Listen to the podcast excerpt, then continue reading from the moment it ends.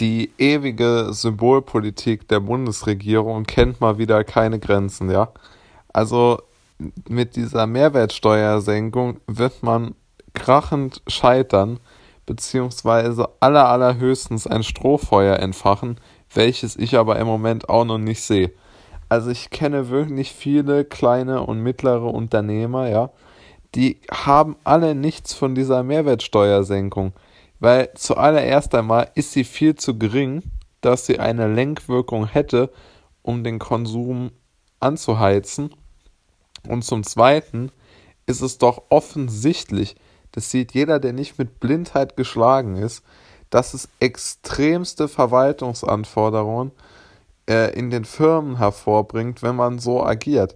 Also wer auf diese Idee schon wieder gekommen ist, diese Mehrwertsteuer zu senken, ist also vollkommen äh, fehlgeleitet. Denn was hätte man tun sollen, um die Wirtschaft anzukurbeln?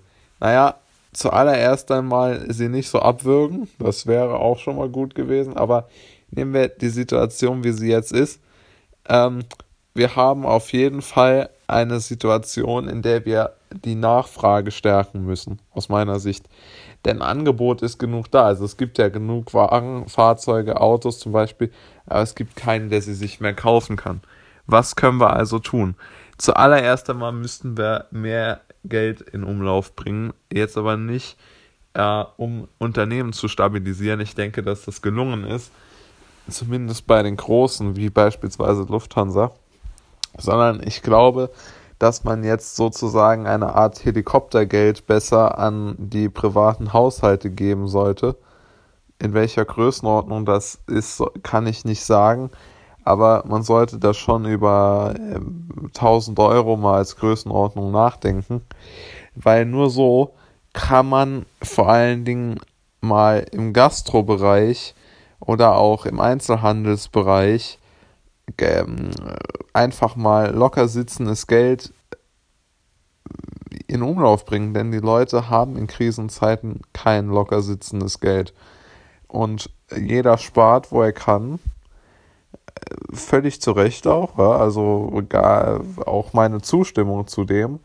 Also wenn der Staat was an Konsum haben will, muss er sich den teuerst erkaufen. So ist die Situation leider. Und was Autos angeht, sehe ich schwarz, denn es gibt keine Mehrwertsteuersenkung dieser Welt, die dazu führen kann, dass die Autos wieder günstig werden. Die Autos sind zu teuer geworden und die Einkommen der Leute sind mehr oder weniger stagniert.